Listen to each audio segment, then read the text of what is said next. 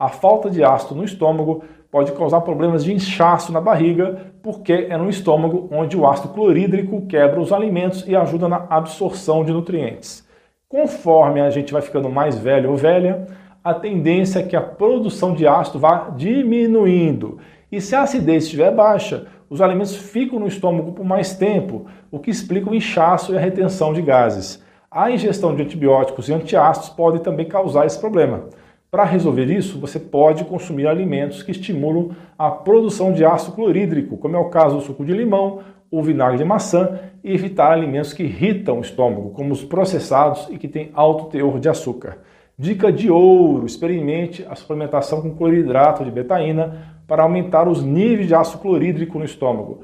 Mas pessoal, antes de fazer isso e por sua segurança, consulte um profissional de saúde de confiança.